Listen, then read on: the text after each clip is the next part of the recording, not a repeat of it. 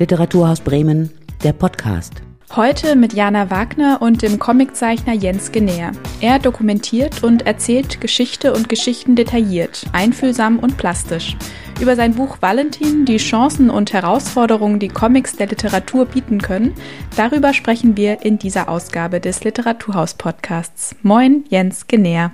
Hallo und danke für die Einladung. Sehr gerne. Wir sind heute wieder in meinem Wohnzimmer und ich hoffe, mein Nachbar baut diesmal kein Kinderbett auf so, und das bleibt schön ruhig. Ich möchte erstmal mit dir über deine Graphic Novel oder dein Comic sprechen. Ich weiß gar nicht, braucht es dafür ein Genre? Gibst du dem Ganzen ein Genre? Das ist ja nicht an mir, das zu machen, aber ich bin mit beidem glücklich. Also ob es jetzt Graphic Novel oder Comic genannt wird oder Bon Dessiné, äh, es ist das, was es ist. Beim Bau des Bunker Valentins sind mehr als 1600 ZwangsarbeiterInnen aus ganz Europa gestorben. Du hast daraus eine Graphic Novel gemacht. Für wen hast du denn diese Graphic Novel, diesen Comic gezeichnet? Hattest du da eine Zielgruppe im Kopf?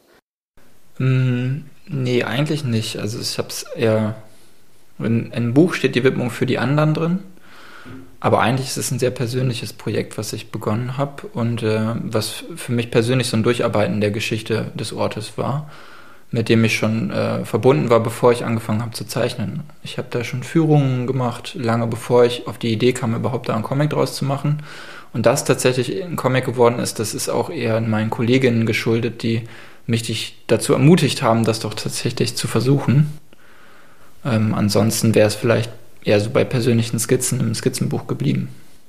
Also du hast dort selbst gearbeitet. Also wie, wie, kam, wie kam denn die erste Begegnung äh, mit dir und dem Bunker zustande? Über eine Freundin, mit der ich zusammen äh, Sport mache. Und äh, die hat den Denkort eigentlich mit aufgebaut. Katrin Herold heißt die, kann man auch meinen Namen nennen. Und ähm, die war auf der Suche nach Leuten, die Bock haben, da Führungen zu machen. Da gab es noch gar keinen Denkort. Es war alles gerade von der Bundeswehr frisch übernommen. Es gab nur so matschige Wege drumherum. Und ähm, ich habe gesagt, ja, klar, habe ich Bock drauf. Ähm, antifaschistische Arbeit lag mir schon damals am Herzen und das klang nach einer spannenden Sache. Und da war ich auch gerade neu in Bremen. Und so kam der Kontakt zustande und seitdem bin ich da und mache Führungen und Seminare und Projekte bis heute. In deinem Comic Valentin erzählst du ja die Geschichte von Johann Seubert. Der hat für die Nationalsozialisten den Bau des U-Boot-Bunkers in Bremen-Fage dokumentiert, also fotografiert und es ist aber auch die Geschichte von Raymond Portefeuille, der ist als Jugendlicher aus der französischen Stadt Murat nach Bremen-Nord verschleppt worden und musste auf der Baustelle arbeiten. Warum hast du dich entschieden, die Geschichte von diesen beiden Perspektiven zu erzählen? Also am Anfang war ich eigentlich nur mit der Geschichte von Raymond Portefeuille konfrontiert, weil hm, das ist einer der wenigen Zeitzeugenberichte, die wir damals hatten die auch noch ins Deutsche übersetzt wurden. Zwar nicht der gesamte Band, den er geschrieben hat, der im französischen Original nur vorliegt, aber zumindest passagenweise wurde es ins Deutsche übersetzt. Und das war so eine unserer Hauptquellen eigentlich, wenn wir den Leuten von der Zwangsarbeit dort erzählt haben, wie die Bedingungen für KZ-Häftlinge waren. Und am Anfang hatte ich die Idee, nur dieses Buch eigentlich in einen Comic zu übersetzen, also nur die Geschichte von Raymond Portefeuille und dann habe ich aber schnell gemerkt, dass äh, die Perspektive von Raymond Portefeuille eine sehr beschränkte ist, aufgrund seiner mangelnden Kenntnisse über das Gesamtprojekt, aufgrund seiner besonderen Situation auf der Baustelle. Und ich wollte aber ein größeres Bild geben. Also vielleicht auch, weil ich da Führung mache und es sollte immer ne, den Leuten erklärt werden, worum es bei dem Gesamtprojekt ging, wer da war alles beteiligt. Das war ja nicht nur KZ-Häftlinge, die da arbeiten mussten, sondern auch viele andere Leute, die da zur Zwangsarbeit äh, verdonnert wurden. Und um diese größere Perspektive zu erzählen, ähm, greift man auch ganz viel auf die Fotos zu. Also es gab schon dieses, äh, diese, diesen Erlebnisbericht von Portefeuille und es gab auch schon immer die Fotos von Säubert. Und irgendwann im Prozess des Comics machen bin ich dann ganz automatisch irgendwie darauf gekommen, ey, ich arbeite die ganze Zeit mit diesen Fotos, um dem Text, den Raymond Portefeuille geschrieben hat, und, äh, eine Umgebung zu geben. Warum thematisiere ich nicht äh, den, der die Fotos gemacht hat? Und da lag es dann nahe, ähm, Johann Säuber zu nehmen, der äh, mit Spitznamen Johnny heißt. Genau, ich wollte nämlich auch gerade auf die ähm, Ausgangsmaterialien zurückkommen. Also du hattest die Bilder du hattest die Interviews. Gab es noch mehr, also Material, auf das du dich dann bezogen hast?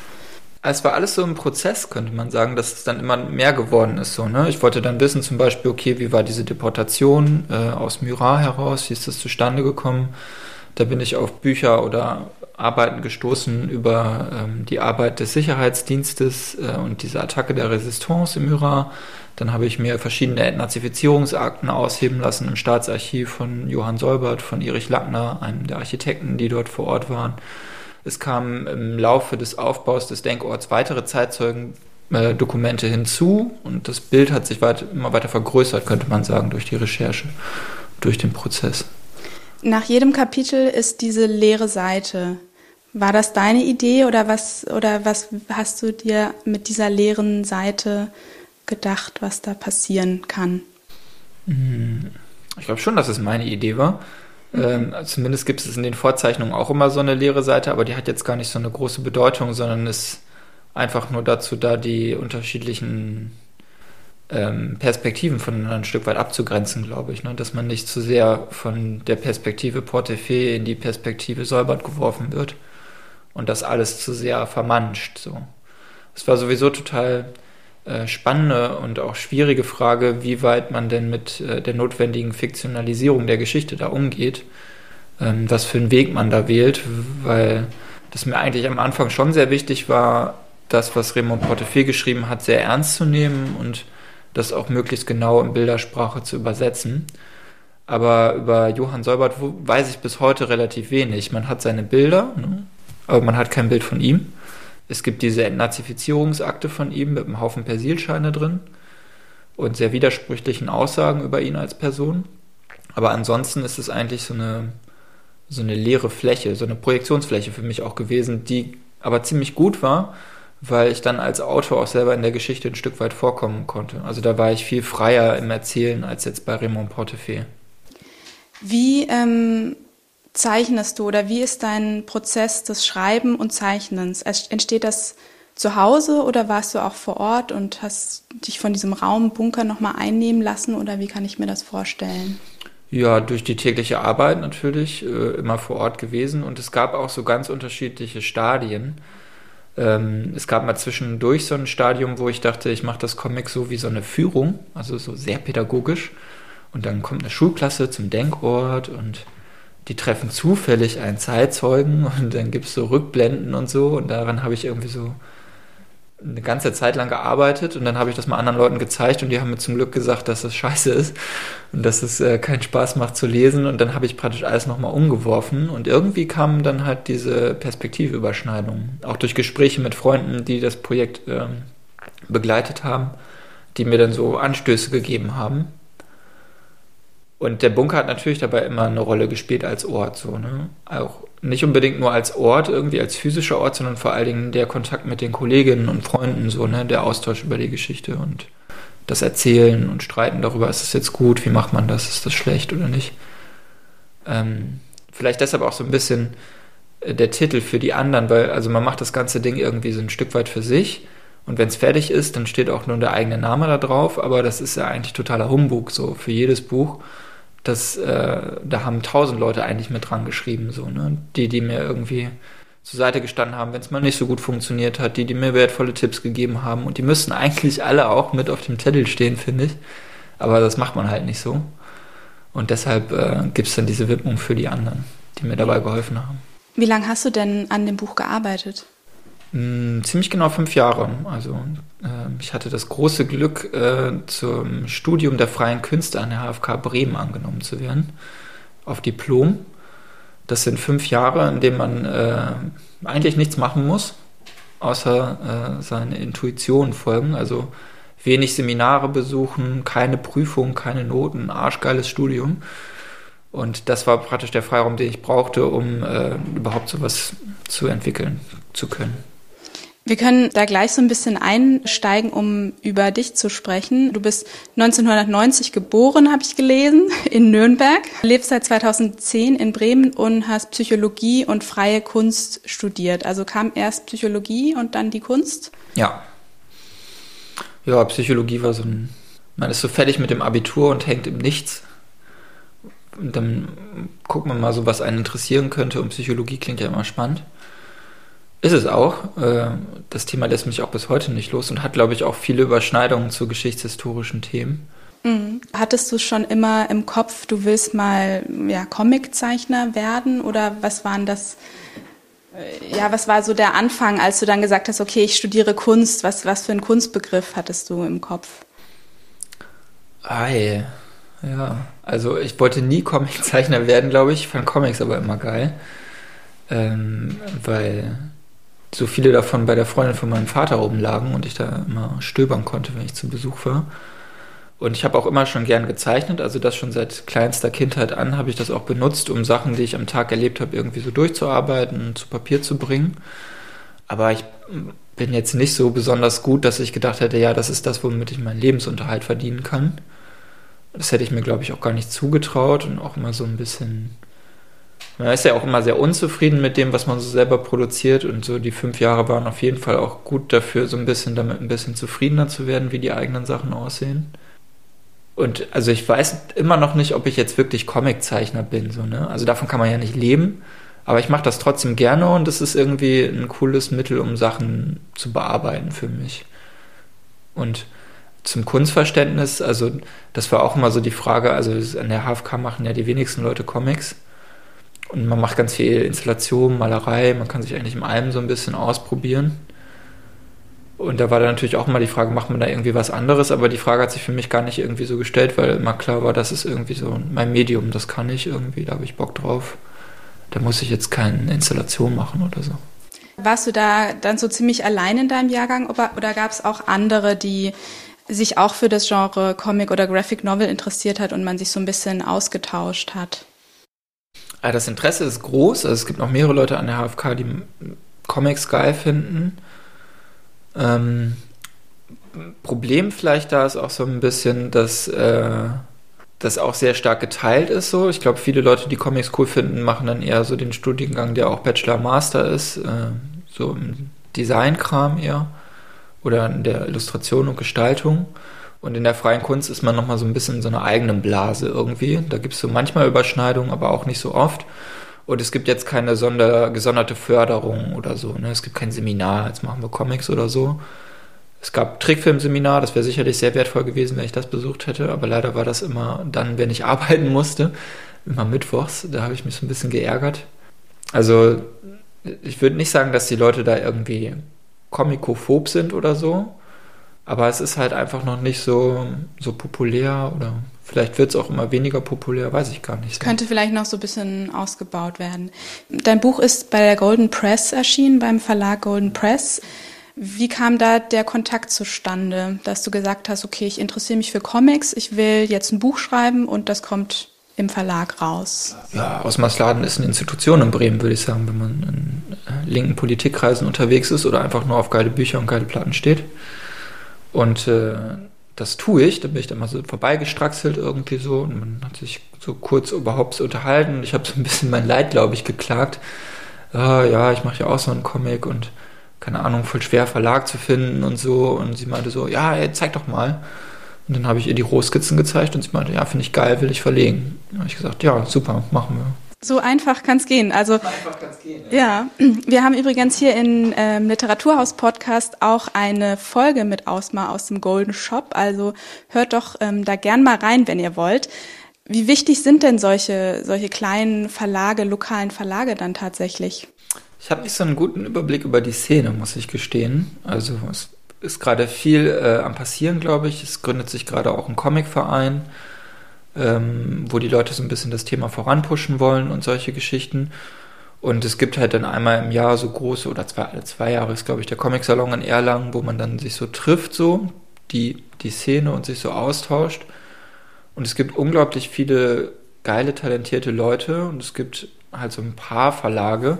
Und da so an die Verlage ranzukommen oder die Connections zu machen, also da muss man schon gutes Zeug abliefern, um da gedruckt zu werden, würde ich behaupten. Und äh, da ist, glaube ich, so ein kleiner Verlag, wo man irgendwie kurze Wege hat, das nicht so formalisiert ist, jetzt wie bei Ausma ist ja eine persönliche Beziehung, die man da hat, ne? Ähm, ist das super, um, um ein Projekt zu verwirklichen, auf das man Lust hat, so. auf Augenhöhe. Ich glaube, wenn ich zum anderen Verlag gegangen wäre, dann wäre die, dann wäre das eine andere Augenhöhe gewesen, ne? weil ich habe einfach keine Erfahrung, Erstveröffentlichung und ähm, ich meine, ich habe da bei Ausmann einen Haufen Rohzeichnungen abgegeben und sie hat einen Gestalter, der hat das schön und gemacht und in ein Buch verwandelt. So, das ist ja eigentlich nochmal ein ganz eigener Job, so, der auch eine eigene Honorierung verdient, ähm, wo ich mir gar keine Lorbeeren für anheften kann. So. Und da ein, ein Netzwerk zu haben, das ist, glaube ich, total wichtig. Und umso mehrere Netzwerke es davon gibt, auch wenn die sehr klein sind, ich glaube, umso größer ist auch die Chance für Leute wie mich, die äh, noch keine Veröffentlichung haben, noch keinen Ruf, keinen Namen haben, was rauszubringen. Aber das hat natürlich dann nichts mit äh, Lebensunterhalt verdienen oder Geld verdienen zu tun. Und andere Verlage, das, die machen Geschäft so, ne? Die müssen sich auf dem Markt behaupten. Ähm, das muss ich mit dem Band noch nicht oder will ich auch nicht. Zeichnest du denn jetzt weiterhin noch Comics? Hast du dafür Zeit? Ja, wenig, aber ich habe jetzt so angefangen, äh, an einem neuen Projekt so ein bisschen zu arbeiten. Aber ich glaube, ich bin noch in so einer Phase von so Sammeln, ganz viel lesen und zusammensuchen und gucken, wie man das so zusammenbauen kann.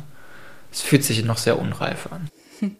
Was kann denn deiner Meinung nach der Comic oder die Graphic Novel, was ein Roman nicht kann? Also sie erzählt ja auch eine Geschichte, aber was ist so der Mehrwert einer Graphic Novel? Der Mehrwert? Hm. Weiß ich nicht, ob es den gibt. Hm. Ähm. Ist der Zugang vielleicht einfacher? Also, dass man sagt, ähm, so ein Roman, so viele Seiten äh, Text kann irgendwie abschrecken und in Bildern verpackt kann man auch Geschichten erzählen. Ja, das, das denken die Leute oft, ne? Also, dass es irgendwie so was Leichtes, so was Fluffiges hat. Ne? Comic ist ja auch irgendwie komisch und so und das ist was, was man Schülern gut vorsetzen kann, wenn sie keinen Bock haben, jetzt einen anstrengenden Text zu lesen. Ähm, bei mir war es ehrlich gesagt ein bisschen andersrum, glaube ich. Also ich habe erst anstrengende Texte gelesen, habe das dann mit ein bisschen einem Comic rein verpackt. Es ist, ich glaube, man kann das gar nicht so verallgemeinern, das ist total Typsache. Ne? Es gibt so Leute, die gucken halt gerne Filme und Film kann einen anderen Zugang schaffen als ein Roman oder ein Buch. Und da ist auch vielleicht auch nochmal die Überwältigung eine andere. Ne? Wenn du einen Film guckst, bist du dem total ausgesetzt ein Stück weit. Na klar kann man aus dem Kino rausrennen oder den Fernseher ausmachen oder so, aber wir kennen das ja alle von Netflix, ne? das geht 5, 3, 4, 2 und dann bist du in der nächsten Staffel drin oder so. Und ähm, ich glaube, so ein Roman, der lässt mehr Reflexionsraum für sich selber oder ne, man hat mal dieses Gefühl, man driftet irgendwie ab und ist in der Einkaufsliste, muss man nochmal zurückgehen oder so. Oder merkt, es ist gerade zu viel, kann man zumachen, zur Seite legen und vielleicht einen Monat später wieder aufklappen. Und Comic verbindet beide Sachen für mich. Es ist ja ein sehr filmisches Medium eigentlich, aber man hat gleichzeitig noch dieses literarische. Das heißt, es ist eine gute Mischung aus emotionalen, assoziativen Zugang zu Bilderwelten und gleichzeitig so einen, einen selbstreflektierten oder einen zurückgenommenen Zugang zu, zu Text. Dadurch, dass man ja auch immer noch Text hat und zu Geschichte, vielleicht auch zu Fiktion. Ja, so irgendwie. Mhm.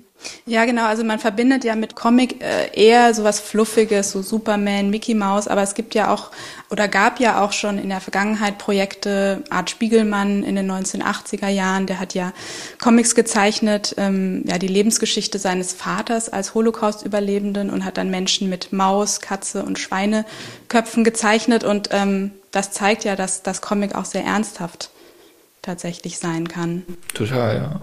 Manche Bilder die du auch zeichnest, sind ja schon im Kopf kaum auszuhalten. Also ich denke da vor allem an die eine Szene.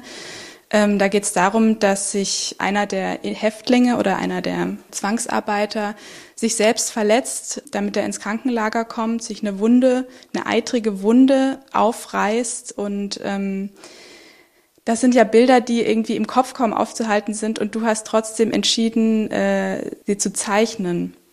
Warum hast du das gemacht? glaube, weil es eine der stärksten Stellen auch in dem Text von Raymond Portefeuille war, wo er diese Selbstverletzung skizziert.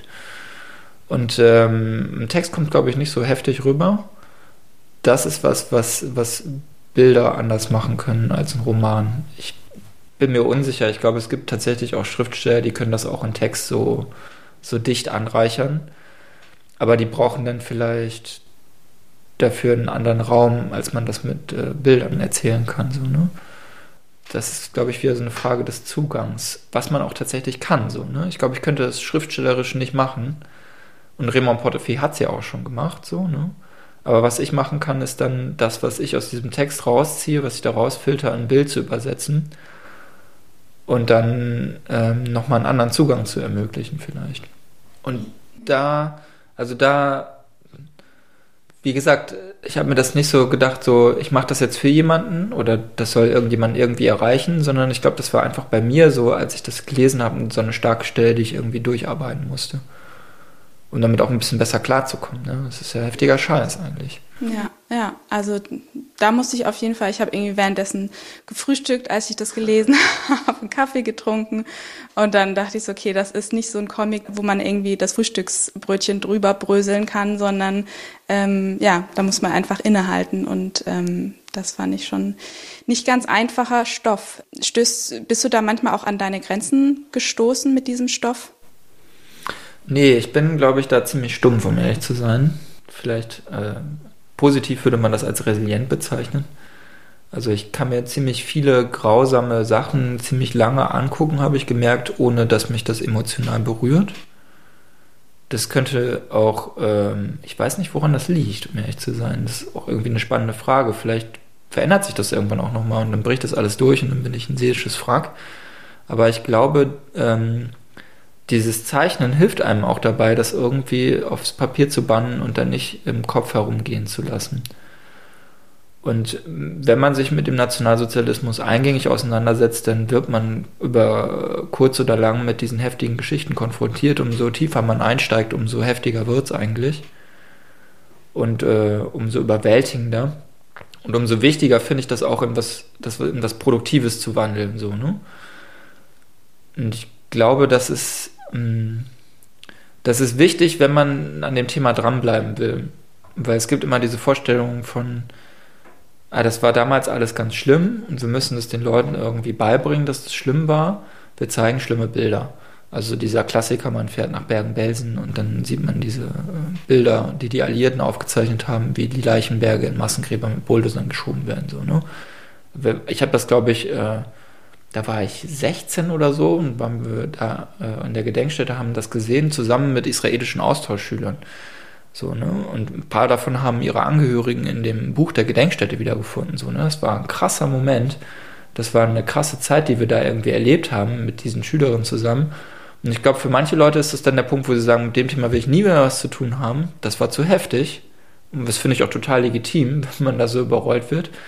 Und ein anderer Moment ist irgendwie das aufzunehmen, versuchen irgendwie in was Produktives, was Gutes zu wandeln, so, ne? sich zu politisch zu organisieren, ähm, weiter ins Thema einzusteigen, das irgendwie handhabbar zu machen, was Menschen der Menschen angetan haben.